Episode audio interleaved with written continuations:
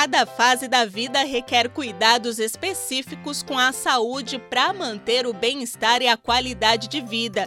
Com os animais de estimação não é diferente. Quando se tornam idosos, os pets sofrem uma série de alterações naturais no organismo. Médicos veterinários explicam que os cães são considerados idosos a partir dos 7 anos e já os gatos entram na terceira idade a partir dos 10 anos de vida. E com o passar dos anos, o organismo dos animais passa por mudanças e eles tendem a perder peso e massa muscular. Também são comuns alterações articulares, o que pode causar dor e dificuldade para locomoção, além da redução das capacidades visual, auditiva e olfatória. Nessa fase podem surgir algumas doenças crônicas em relação ao sistema cardíaco, urinário, renal e hepático. Por tudo isso, a visita ao veterinário para a realização de exames a cada seis meses é muito indicada para a prevenção ou tratamento dessas doenças Quanto à alimentação, os pets idosos têm necessidades nutricionais específicas e devem ser alimentados com rações voltadas para a faixa sênior. Já a higiene dos animais idosos requer atenção na área bucal. Veterinários explicam que é muito comum os pets apresentarem acúmulo de tártaro nos dentes. Além disso, é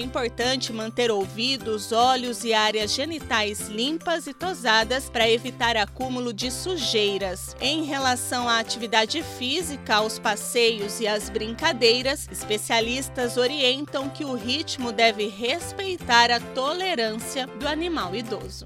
Ouviu só? Eu sou a Daiane Ferreira e a gente se encontra aqui na 94. Até o próximo momento. Pet!